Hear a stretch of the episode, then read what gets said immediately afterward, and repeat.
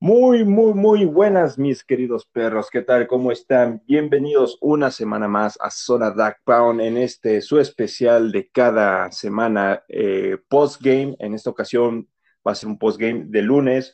Uno por la situación de que el partido fue en la noche y ya no iba, ya no había mucho tiempo por cuestiones de técnicos y todo. Y también este, ayer eh, la, la, la cuestión del partido pues como que nadie se animó a estar, estábamos muy calientes, inclusive su, propio servidor estaba así como que eh, un poco sacado de onda por lo que vimos ayer, pero ahorita pues ya vamos a comentar de eso. Antes de pasar con nuestro invitado, quiero mencionarles y quiero pedirles una disculpa por, eh, antes que nada, a José Madrid de Cuervos y a Camaleón de Sade, que iban a estar en, en el programa de la previa de los Browns versus Ravens.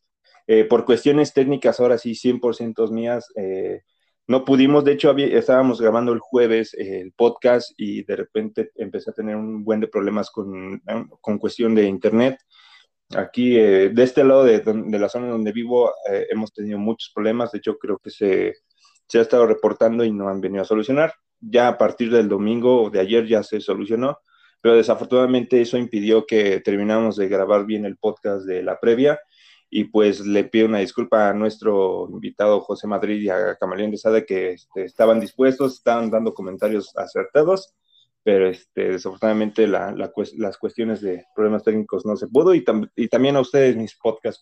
Pero bueno, ya lo, lo pasado pasado y estamos aquí en el post game.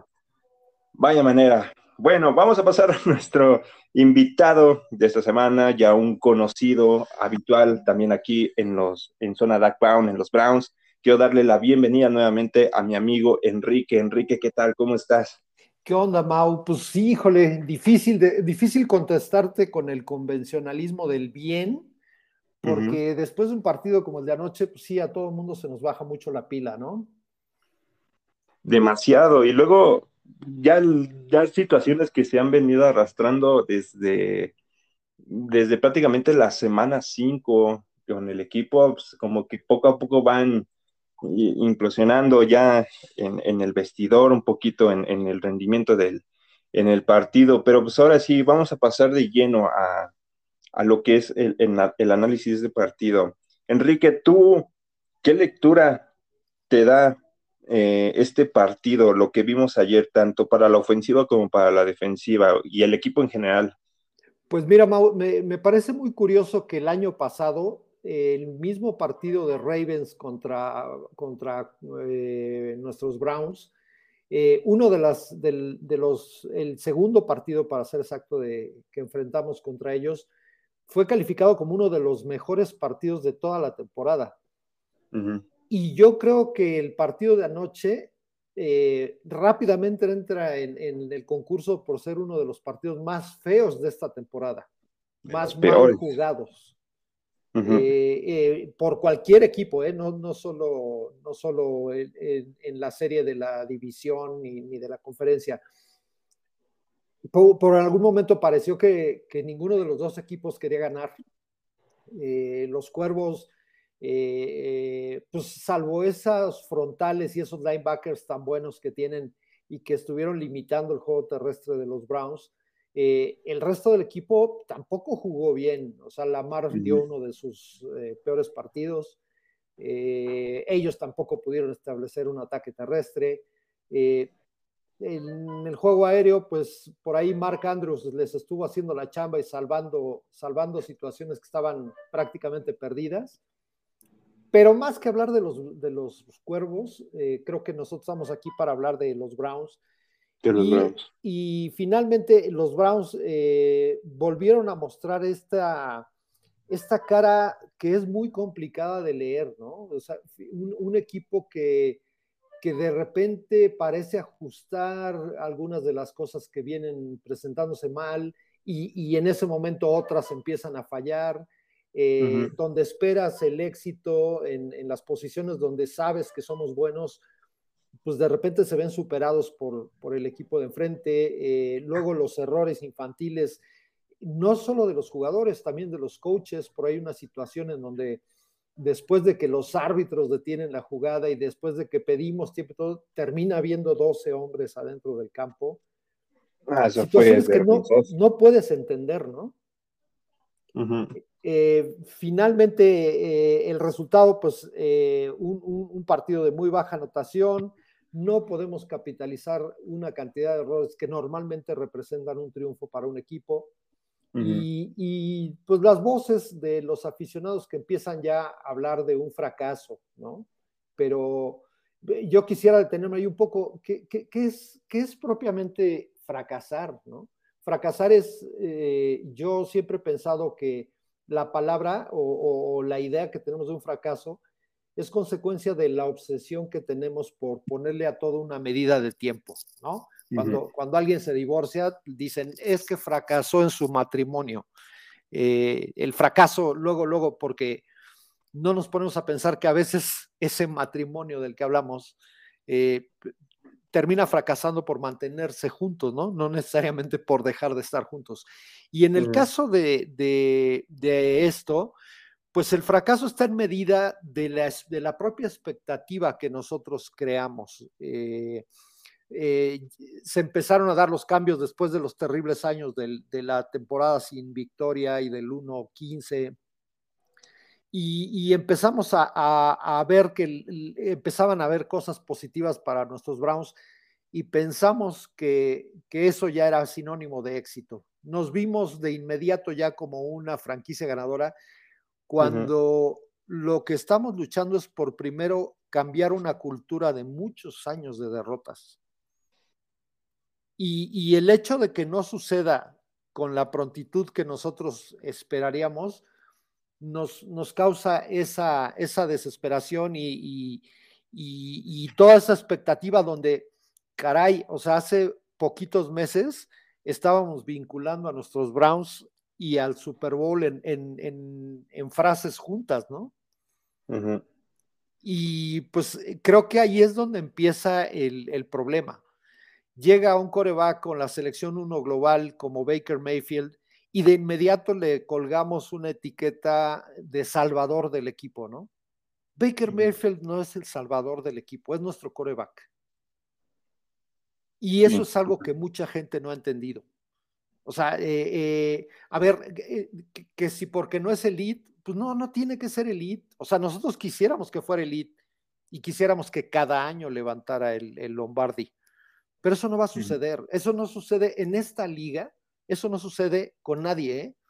No sucedió en Kansas City en los últimos años. Claro, o sea, tú, vamos a hablar de los, de los famosos corebacks, los que representan eh, la elite, ese núcleo que se, que se define como elite. Que se ha denominado. dime, dime nombres. ¿Quiénes serían los corebacks? Y aquí abro comillas, elite, y ya la cierro, ¿no? ¿Quiénes te pues, parecen? Los que, los que se mencionan, Aaron Rodgers. Eh, ¿Cuántas veces ha levantado el Lombardi y Rodgers? No, pues nada más una vez. y, y, es elite. Eh, ¿Qué otro es, elite? Russell Wilson, misma situación. Eh, pues, sí, y ahí sí nos podemos seguir con los más nuevos, también con Mahomes, con el propio Lamar. Este, de verdad, a, a, veces no nos damos cuenta el nivel tan grande que tiene esta liga, ¿eh? Es la liga deportiva quizá más competitiva del mundo. Entonces, pensar que en, un lapso muy corto de tiempo podemos cambiar, hay que aceptar que, durante muchos años eh, nuestro equipo, por, por, cuestiones de gestión, eh, nos volvimos un reír de la liga. Eh, y de repente cuando se empiezan, pero aquí hago mucho énfasis, se empiezan a hacer las cosas bien, pues se, puede dar el éxito de manera, digamos, espontánea, pero un éxito espontáneo no es más que una casualidad, ¿eh?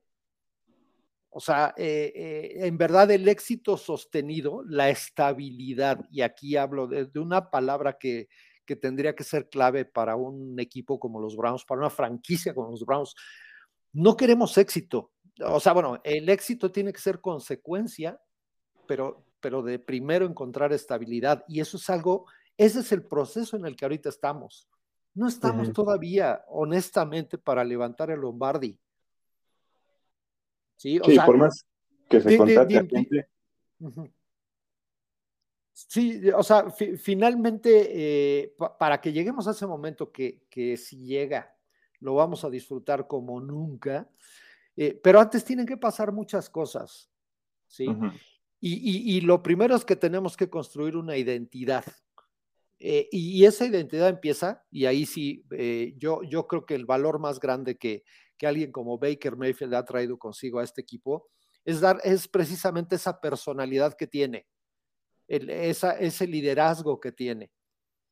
Y que a veces lo podemos cuestionar, ¿eh? pero, pero ojo, sí tenemos que tener mucho cuidado con ese tipo de cuestionamientos porque nosotros desde nuestro sillón y con el control remoto es bien fácil cuestionar. Pero lo, lo, que ha hecho Baker Mayfield de, volverse un líder a, a, través del cual el equipo está tratando de buscar ese, ese, esa estabilidad que nos pueda llevar a un éxito sostenido, e, e, ese es el punto donde de repente nos perdemos. Incluso eh, a lo mejor el mismo Baker se pierde, a lo mejor él en ese ánimo de mantenerse en el campo, es probable que esté dañando al equipo, ¿no? Pero, pero vamos, ahorita, hoy por hoy es más lo que le aporta que lo que le quita. O sea, finalmente esas muestras de, de querer eh, poner al equipo por, por, delante de todos. O sea, creo que deberíamos de apreciarlo más que de lo que lo criticamos. No sé tú qué piensas. No, sí, de hecho, eh, eh, estoy de acuerdo. Baker Mayfield, les guste a unos o no les guste, llegó a esta franquicia y, y, realmente cambió la cara. O sea, tampoco podemos decir que hemos tenido años tan asombrosos como otros equipos, pero pues nos, ha demostrado que, que quiere ser parte de este cambio de, los Cleveland Browns a comparación de los años que, vienen. Y, a veces me da coraje que no se le tenga la, paciencia y todo, porque pues creo que cuando le hemos dado la paciencia a otros corebacks, como eh, realmente nos han defraudado más que, ahorita una temporada a, lo mejor mala de Baker Mayfield. Sinceramente creo que eh, aquí nos estamos dejando llevar un poquito por, ese, por esa euforia que, como tú bien mencionas, teníamos antes de que iniciara la temporada. Ese realmente nos, nos, después de tener una buena temporada, nos, subimos alto y más que nada también por las contrataciones que se hicieron en, en agencia libre. Eh, creo que si bien el equipo todavía, todavía está en ese camino de reconstrucción, pero no como tal, sino ya estamos en la parte final, nada más eh, tratando de buscar ese, ese último punto que nos pueda llevar a, ahora sí a un este, al siguiente nivel como, como equipo y como franquicia, que es lo que están, tanto hemos estado esperando durante muchos años. Creo que ahorita la situación eh, sí es un poco molesta porque pues también se ha tomado decisiones un poquito de, de gerencia, de coach, de, pues más que nada de, mantener jugadores que, a lo mejor no están bien físicamente y, se exponen y se, y se notan el rendimiento. Está ese caso de Baker Mayfield, que si bien es Baker Mayfield, le aprecio mucho que tenga mucha garra, tenga mucho corazón, quiera estar en el partido. También más que nada también está jugando otra cosa, también Baker Mayfield, pero aprecio mucho, pero también eh, siento que al final está perjudicando un poco el, esquema. Y, no es culpa de Baker Mayfield, eh, también es siento que debe de haber cierta firmeza en tanto en la gerencia como en los coaches de decir, ¿sabes qué? No estás jugando bien por tus lesiones, eh, descánsate tantito. Ah, ¿te, va, te, vas a molestar? Sí, pero ¿sabes qué? Este, partido o tal partido es crucial para nosotros y queremos, queremos sacarlo a toda costa. O, sea, o te voy a meter ciertos momentos que se requieran, que sé que tienes la capacidad de hacerlo. Todas esas decisiones todas esas decisiones nos ponen a prueba, bueno, a nosotros y, en este caso a los jugadores, ¿no? Si Baker Mayfield se va a enojar porque lo sienten, porque su rendimiento no es el que su equipo necesita, pues tiene, tiene dos chambas. una es eh, recuperarse y la otra es desenojarse. O sea, porque si es el líder que dice ser, tiene que ponderar que el equipo siempre está por delante de los objetivos personales pero, pero, pero eso, es un tema que, que, hay que leer con perspectiva, que hay que saber ver con perspectiva. Hoy por hoy, Baker Mayfield es nuestro coreback y no se me ocurre nadie mejor que él hoy, hoy en día, para llevar las riendas de la posición de coreback de este equipo. Es, la, es nuestra realidad y además es una realidad que debemos apreciar. ¿sí? Ahora, podemos pasar también, porque Baker Mayfield no juega solo.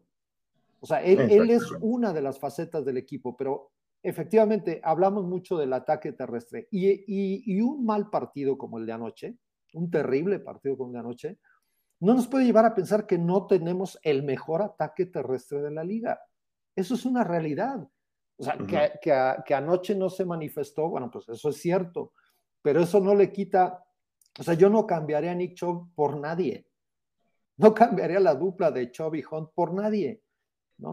y, y lo que nos lleva también al hecho de que nuestra mejor línea ofensiva de la liga, pues hay que también leerla con cuidado. Tenemos quizá de gar a gar, tenemos a los mejores tres, que, eh, digamos, como en, en unidad, uno de los mejores tres de la liga, pero el juego de los tackles ha sido muy cuestionable. ¿eh?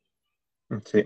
O sea, Jedrick Wills no está siendo el, el, jugador que esperábamos que fuera, quizá por la lesión del tobillo, veto a saber. Y del otro lado, Conklin, pues no se ha podido mantener sano. no, es un jugador que está todo el tiempo lesionado. Así es. Entonces, ya, ya no es la mejor línea de la liga. Tenemos quizá dos gares impresionantes, tenemos un gran centro, pero los tackles quizá no están al nivel. Probablemente, y, los, los, chavos que han tenido que llenar ese hueco, pues no están dando el ancho ahorita. Y si nos enfrentamos a, jugadores como Titus, Tyus Bowser, o los, jugadores que tienen los, los, cuervos, pues te van a exhibir, te van a exhibir esas, esas partes donde estás fallando, ¿no? Ahora, ¿tenemos receptores confiables, Mau? Mm, yo fuera, fuera de Jarvis Landry, ninguno le pondría la etiqueta de confiable. Tenemos grandes talentos, y eso que ya ves, Landry también se ha equivocado mucho esta temporada, ¿eh? pero, ese es otro, otro gran líder que está a veces tratando de hacer de más. Sí. Creo que esa, esa, esas ganas de hacer de más lo están traicionando, que puede ser el mismo caso de Baker. Y entonces este, se quieren echar tanto al equipo encima que terminan yendo sobre, sobre las capacidades que en ese momento tienen, las capacidades físicas que en ese momento tienen. Y, este, y, y, también pueden tener errores, ¿eh? O sea, también hay que entender eso. O sea, hay, hay veces que, que, van, a van a tener un mal día. Eh, ayer, la, la, peor jugada de Landry es una jugada donde lo ponen a jugar de quarterback. También, también hay que tener cuidado con eso, ¿no? No, no es precisamente para lo que él está hecho. Este, pero, pero en sí, yo finalmente a un jugador como Jarvis, lo que representa un jugador como Jarvis Landry, no lo cambio tampoco, ¿eh? Con, todo, con todo lo malo que de repente pudiera, las malas acciones o lo que pudiera tener, me parece que es, deberíamos tener más Jarvis Landrys, deberíamos tener más Nick Chops, deberíamos tener más Bakers Mayfield. Más Bakers. O sea, eh, eh, obviamente ese es un paso, pero eso no, no es sinónimo de éxito inmediato. ¿eh? O sea, finalmente tenemos que encontrar la manera de conjuntar todo eso, ¿no? Y eso es otra chamba que no, es, no está necesariamente en, en, la, en, en, en, los jugadores. Hay toda una organización atrás y ahí es donde vamos a empezar a llegar a la parte del cocheo. Mucho hemos criticado a Joe Woods. Eh, eh, Woods creo que durante gran trecho de la temporada se ha sido una causa de que el equipo no esté bien. Es probable, es probable, y esto lo quiero decir con, con mucho cuidado porque estoy seguro, estoy 100% seguro que Joe Woods sabe más fútbol americano que yo. Pero, pero sí hay que reconocer algo probablemente todo el talento que le, que le proporcionaron en, en el off-season no ha sabido aprovecharlo del todo en, durante buena parte de la temporada. Ya ayer empezamos a ver que los jugadores probablemente les empezaron a, a, simplificar un poco eh, las asignaciones, las coberturas, todo eso. Empezamos a ver una defensiva más competitiva, más, más cohesionada. Pero fíjate, ya nos llevó más de media temporada. Tardó en llegar. Exacto, ha tardado en llegar, pero otra vez volvemos a el proceso. Hay que tener, hay que tener paciencia. Recordemos que el año pasado tuvimos uno de los calendarios más fáciles de la liga. Este año nos tocó uno de los más difíciles.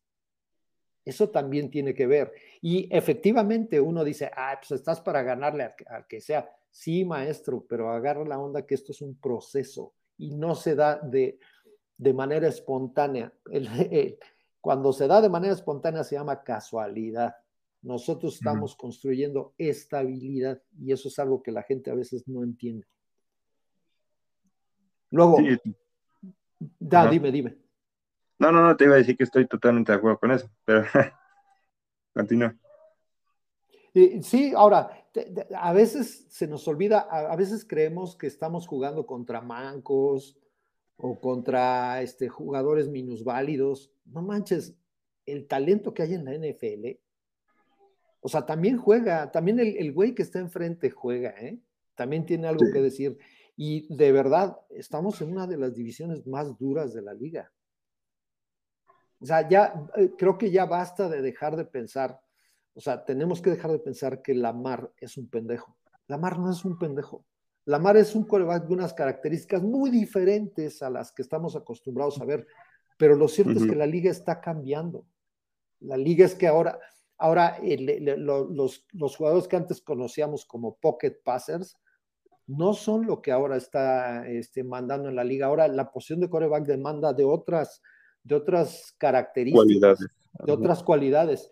Y en, ese, en esa tendencia, me parece que Lamar representa, es como el mejor ejemplo de hacia dónde va caminando la liga. Que, ahora la chamba entonces se trata de limitar a jugadores como ese, con esas características. Y por ahí hay algunos blueprints que han estado dando resultado. Eh, se, se sabe que Lamar Jackson contra la presión baja mucho su rendimiento. tienes que ser capaz de generar presión. Entonces, en ese sentido, nuestra línea defensiva también ha quedado a deber, ¿eh? O sea, ah, eh, fuera de, de Garrett, dime alguien que haya tenido una buena temporada, sostenida. Sí, el que más o menos se acerca es Clowney, pero no es consistente en todo momento. Clowney es muy bueno contra la carrera, pero ha quedado a deber en la presión al coreback. ¿sí? Entonces, eh, eh, creo que todas, todo eso hay que saber, fíjate, se tiene que dar todo eso y todo eso es un proceso de construcción en donde Kevin Stefanski tiene mucho que ver, ¿no? Eh, evidentemente él es el, el director de esa orquesta y tiene que estar muy al pendiente de que si Joe Woods está haciendo su chamba bien, tendrían que delegar ya más el, tema de las llamadas ofensivas en Alex Van Pelt y él dedicarse como a estar al pendiente de todo. Y eso es algo que no ha sucedido. De hecho, parecía que iba a suceder, esta temporada y más, sin embargo, fue, pues ha sido muy diferente, ¿no? Y más teniendo en cuenta el, trabajo que hizo Van Pelt en, en postemporada contra el equipo de los Steelers pues uno podría pensar que le iba a delegar este, esa responsabilidad a Van Pelt y, y Stefanski, justamente como tú dices, nada más es estar verificando que todo esté en orden o inclusive nada más da autorización en ciertas jugadas, ¿no? De, ¿sabes qué? Tengo esto, onda nos arriesgamos y que diga, pues va, vamos. O nada más, o también decisiones de, ¿sabes qué? Tu jugador, eh, no quiero, no te voy a meter a ti, voy a meter a tal. No, pero que se ponen al pedo, pues, ¿sabes qué? ahorita nos, por cualidades de este jugador nos conviene más que entre él que tú. Pero. Sí. Ahora, con todo y eso, eh, Mau, te pregunto, ¿tú hoy cambiarías a Kevin Stefanski? No, no, no, no, no, no. ¿Por qué? No, yo no lo cambio. Porque es, es, es, a pesar de que ahorita ha habido cuestiones de coach que han sido cuestionables, varias decisiones, ya ves que yo en, podcast anteriores había cuestionado mucho la, decisión de estársela jugando en cuartas oportunidades cuando pues no era tan necesario como pareciera. Eh, siento que, al final del día eh, el trabajo de Kevin Stefanski de mantener a este equipo unido y tener más o menos aterrizado las ideas con cada jugador han estado ahí. Ya la cuestión de que ahorita más o menos están empezando a salir todavía unas cosillas ahí de, egos entre los jugadores, pues ya, ya aquí yo creo que ahorita es la, cuestión de, de, saber, bueno, en, en, la cual él tiene que demostrar que él es la mera cabeza y él es el que va a tener la última palabra, que siento que ahorita es lo que le ha fallado en esta temporada. el saberse poner ante ciertos jugadores y decir, ¿sabes qué? No vas en esta ocasión o no va a ir contigo. ¿no? Ya vimos lo que pasó con Odell Beckham Jr. y todo. Y creo que esta última parte de la temporada es la que tiene que demostrar que realmente eh, él, es el coach que necesitamos y que debe de seguir para, para un futuro cercano. Porque este, creo que, con, que aún así con este Kevin Stefanski el, el equipo aún así tiene la capacidad de, de ir mejorando ciertas cosas aunque de repente se le salen de control otras cosas que también ya, este, que en cierto modo también no puede tener, de repente él no puede también controlar del, todo. Claro, sí, no, a ver, finalmente eh, dices bien, o sea, es, es el ser un buen coach no solo se demuestra cuando las cosas están bien, creo que cuando las cosas no están tan bien o de plano están mal, es cuando de repente tiene que salir esa figura y tiene que dominar, ¿no? Ah, yo, yo tengo mucha confianza tanto en él como en el, en el dueto que, que conforma con Andrew Berry. Creo que, creo que tenemos ahí un par de joyas que no estamos valorando y que tienen una chamba gigantesca por delante. La reconstrucción de un equipo que, que se pasó muchos años dando tumbos por malos manejos, incluso desde los dueños, ¿no? O sea, finalmente esa, esas decisiones que siempre se tomaron tan a la ligera, este, ese, ese carrusel que se dio también, no solo en la posición de coreback, también en los coaches. Este, los coaches duraban una o dos temporadas y para afuera, ¿no? Y esa falta de estabilidad, pues derivó en, el punto más bajo que caímos en esos años de Hugh Jackson. Sí, totalmente. Y vaya que le aguantaron mucho. sí, entonces eh, yo creo que debemos empezar a, por apreciar lo que tenemos. Y yo creo que, eh, yo no creo exagerar si te digo que Andrew Berry es uno de los mejores tres gerentes que hay en toda la liga. Stefanski, Stefanski, es uno de los mejores coaches de la liga. O sea, a ver, estamos hablando de un nivel de, de un nivel altísimo de exigencia este, el ser un coach de la NFL y, dentro de ese nivel, nosotros creo que estamos privilegiados porque tenemos a uno de los mejores. No sé si el mejor, no sé si el quinto mejor, no sé si, pero es uno de los mejores. Es uno de los mejores, sí. Entonces creo que tenemos que tener paciencia con ese proceso. Sí, y que al final, pues, eh, sabíamos que no todo el tiempo iba a funcionar, ¿no? a lo mejor este segundo año íbamos a ver este, ciertas cosas. Yo lo que más o menos mencionaba antes de que empezara la temporada era que, o sea, teníamos un equipazo en, sí, en teoría, nuestros rosters de los mejores de la liga. Pero a mí, me da un poquito de miedo porque es tan grande este roster que tenemos que de repente se nos olvida que hay cuestiones de ego que, no, que, que inclusive ni, el, ni los mismos jugadores pueden controlar y, se, vieron reflejados hace unas semanas en el equipo, ¿no? Y creo que aquí es donde aprecio mucho a Stefanski porque, pues, a ver, el, agarrar y decir, Odell Beckham se va por este, por, este tipo de berrinches, pues no cualquiera lo hace, ¿no? Es una gran decisión. Es una gran decisión, parece obvia, parece obvia, pero la verdad es que detrás de la, decisión de, de, respaldar al coreback, en que eso fue lo que hicieron diciéndole a OBJ que se tenía que ir. Este, es, es una forma de mantener y de construir una cultura. O sea, en, en, el momento en que eh, ellos tienen claro cuál es, eh, cuál es el tipo de jugadores sobre el cual construir, digamos, el espíritu del equipo, y, es, y esos no son otros más que los Nick Chops, los, los Jarvis Landrys, los, los, este, los, los Miles Garrett, Vamos, tenemos ahí un bitonio que, ha pasado por todas las etapas de este equipo. Este, en la sangre nueva, ¿no? En, los Jeremiah Ogusu Coramoa, en los Newsom. O sea, de verdad, eh, hay, hay un montón de, piezas que van a ser claves en, el futuro de este equipo, en, esta idea de, volvernos eh, buenos, pero buenos de manera sostenida, no buenos de un año. Sí, es así. Y, en, ese sentido, un lugar preponderante sigue siendo Mayfield. O sea, no podemos hoy eh, pensar que traer a otro coreback es la solución a nuestros problemas. Eso es una tontería. Primero hay que mejorar otras áreas, ¿no? Bien, bien anoche yo creo que de todos los comentarios calientes que de repente salen, sí, yo creo que ahorita lo que, lo que se ha visto que no está funcionando todo bien es la cuestión de los receptores, lo mencionamos ahorita al principio, también un poquito la, la, línea ofensiva que ya no, no es la dominante como la del año pasado y sinceramente la, la cuestión de lesiones pues le pegó un poquito en lo psicológico a Jedrick Wills y es pues por eso tenemos a, nuestro quarterback todo madreado. Te voy a lanzar esta pregunta.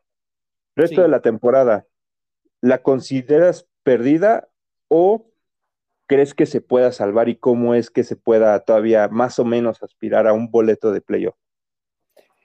Híjole, este, mira, eh, dicen que, que, no existe el tiempo perdido, porque en todo caso es el momento de continuar. Este proyecto es a más largo plazo.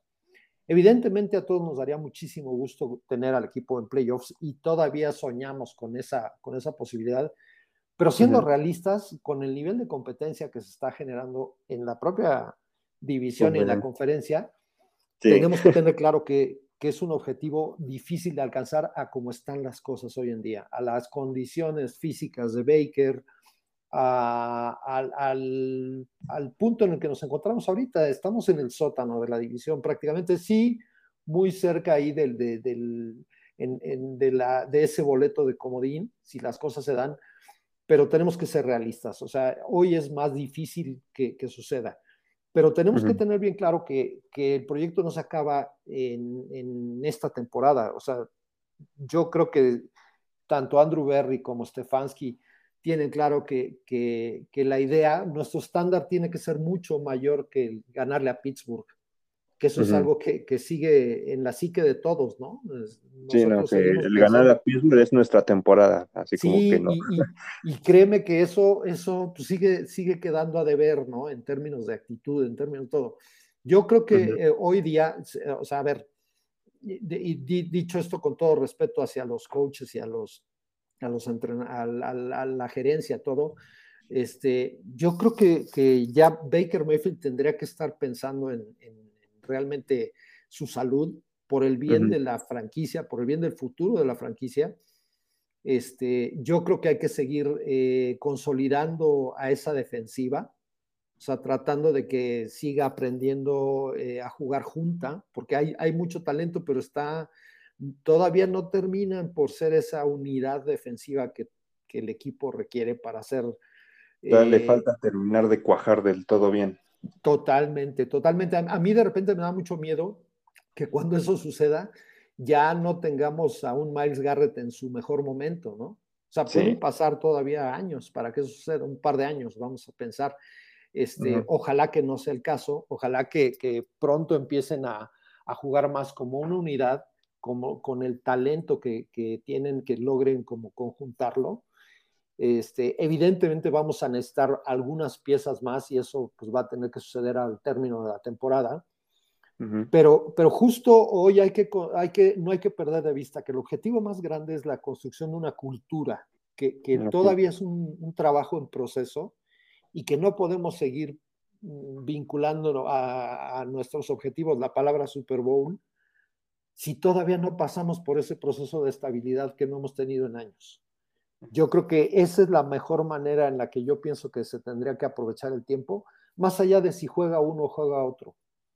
Este, porque eso a mí no me compete decirlo, no, no soy la persona que, que, que, tiene esa responsabilidad, afortunadamente, pero lo cierto es que, que si, si la miras a un proyecto sostenido, un proyecto de largo plazo, no nos tiene que importar tanto la obtención del, boleto, sino de terminar jugando bien, se consiga o no el boleto. No sé si me expliqué.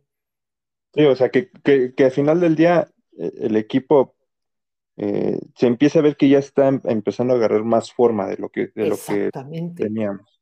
Mira, si acabamos jugando bien la temporada, o sea, y, no importa que, ya con la combinación de resultados a lo mejor nos quedamos fuera de los playoffs, ¿no?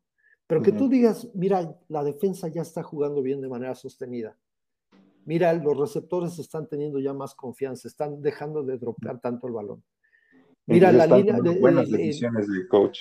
los coaches, fíjate que ya están entendiendo que, el, jugar, este, no necesariamente tienes que jugar de manera, la manera convencional para utilizar a los corredores que tienes. Evidentemente hay un montón de cosas como eh, las pantallas, las, las, este, los play actions, los bootlegs, las atracciones, o sea, juega de manera más creativa, no, no simplemente le entregues la bola a Hunt y a Chovy pienses que con su puro talento van a correr la bola.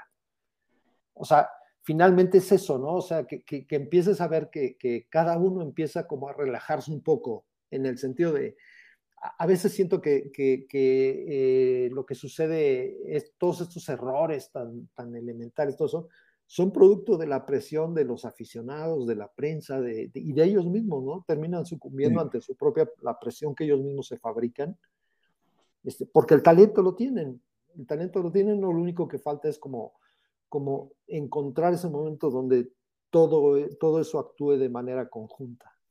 Y esté en armonía. Oye, Enrique, y para terminar, te lanzo esta pregunta. Se viene semana de descanso, se, se va, el equipo se va, se va a replantear muchas cosas eh, ya de cara a lo que va a ser el, eh, la última parte de la, de la temporada. Más que nada teniendo en cuenta que pues ahorita eh, si estábamos en el límite, ahora sí ya estamos en la mera orilla de poder aspirar a playoffs o algo.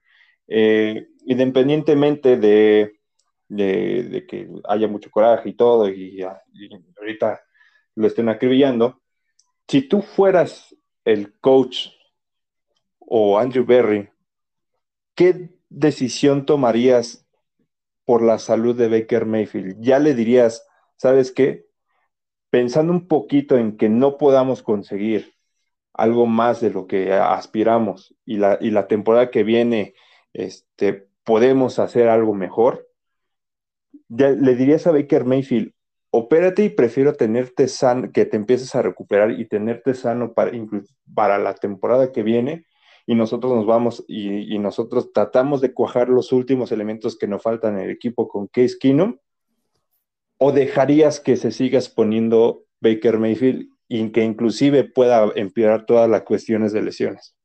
Tú, Mau, sabes que me estás lanzando a los leones con, esta, pregunta y sabes que quieres que me hagan pedazos en el grupo de WhatsApp de los Cardiac México. No, de hecho, yo de una vez, ah, para que no te, no te sientas yo sí, yo sí le diría a Baker Mayfield, opérate ya. O sea, porque sinceramente eh, le echas mucho corazón, sí, pero sí, tu desempeño está siendo bajo y en ocasiones necesitamos gente que esté al 100.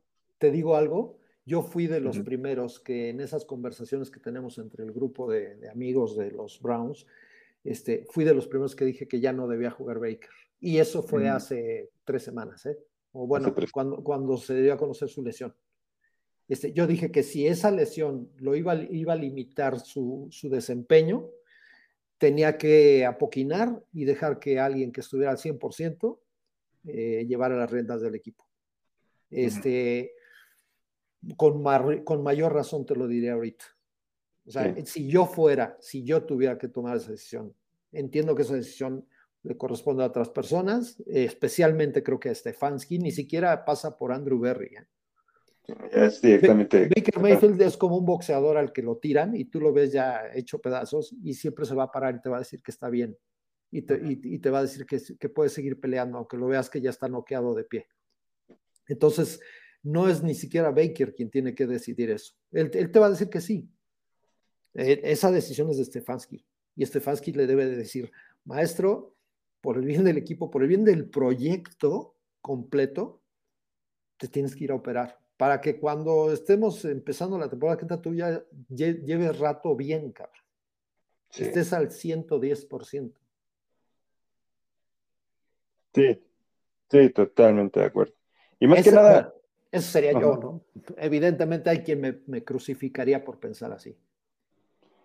No, de hecho, creo que ya el, el, que quiera lanzar a Baker Mayfield ya en esta situación en la que está, por más que ahorita muchos queramos a, Baker Mayfield, otros que lo odien, ahorita están anhelando que lo sigan haciendo trizas, Pero este, yo creo que inclusive lo que nosotros queremos a Baker Mayfield y nos agrada su estilo de juego, queremos que ya, que, que tome esta decisión. Y, no, es porque lo odiemos ni porque estemos en contra de él o porque sino porque ya realmente, o sea, si queremos que Baker Mayfield esté al 100 la temporada que viene, o sea, creo que este es el momento en el que, eh, tiene, que tiene que hacerse la operación. Porque, a ver, si lo van a poner a terminar la temporada, una, va a terminar, las lesiones van a ir acrecentando.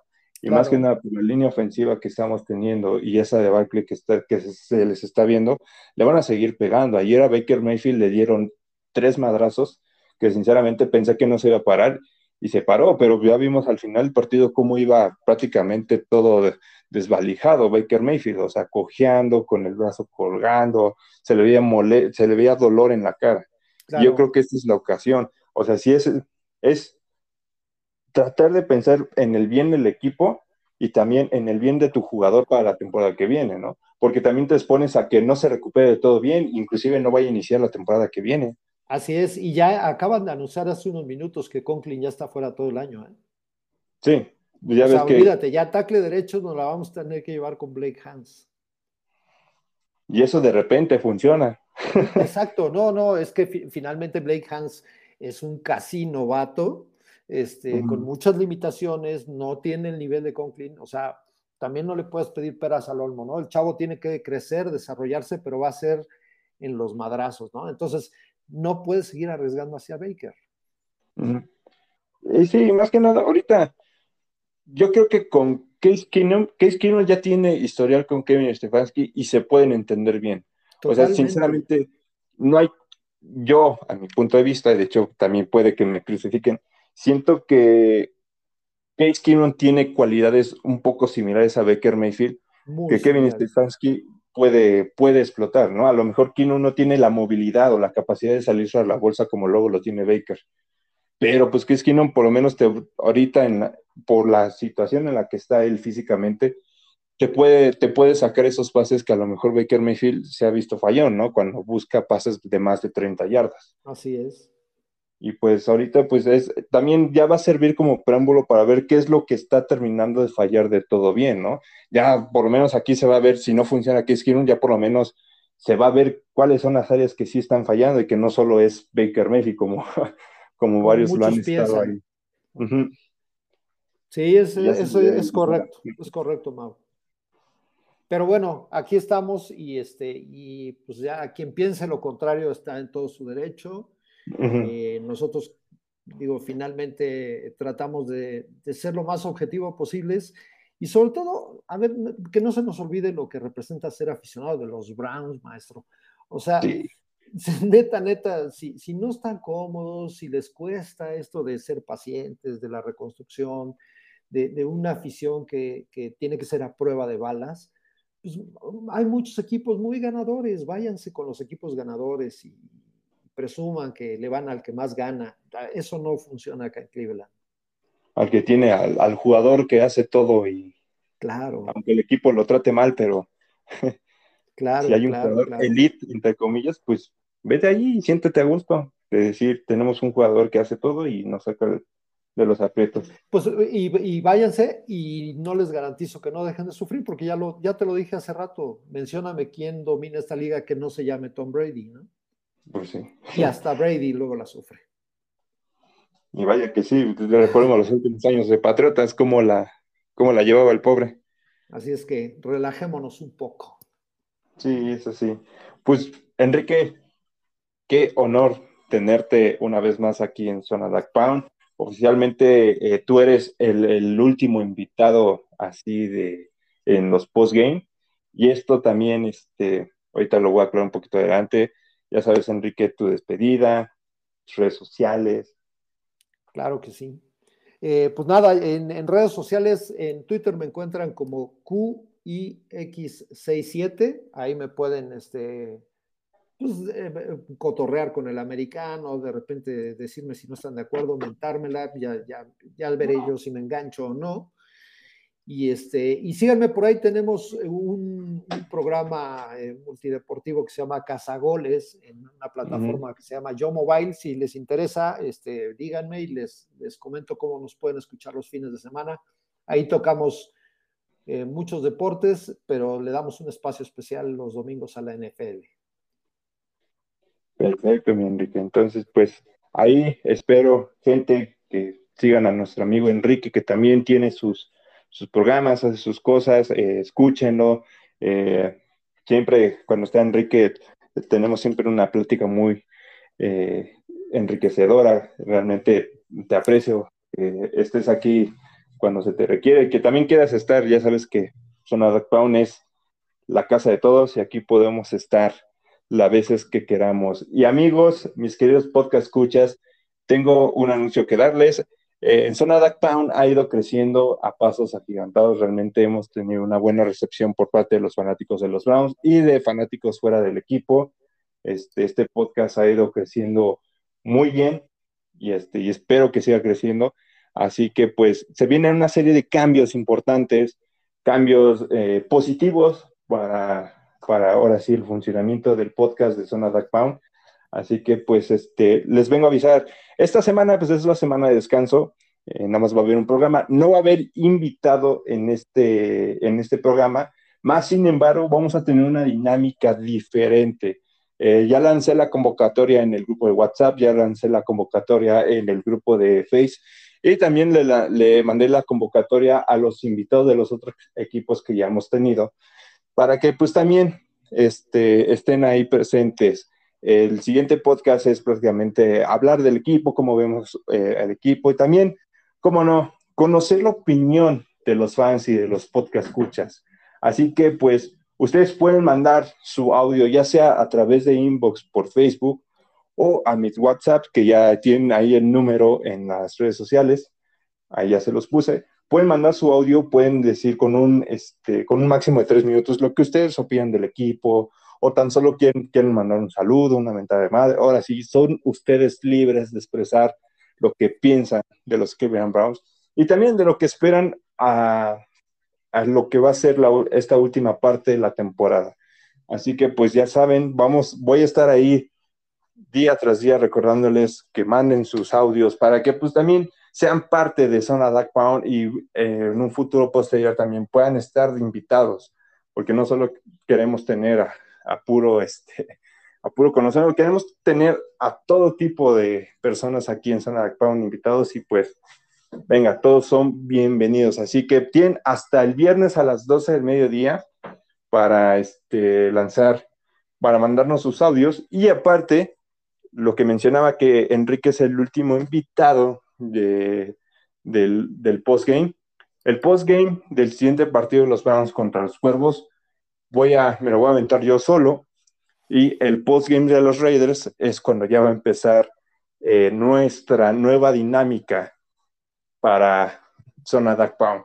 Pero el anuncio oficial de cómo va a ser la nueva dinámica de los postgame la voy a anunciar el día viernes en el podcast del viernes, presentándoles a nuestra eh, nueva conductora co-conductora que nos va a acompañar en los postgame a partir del juego de los Raiders.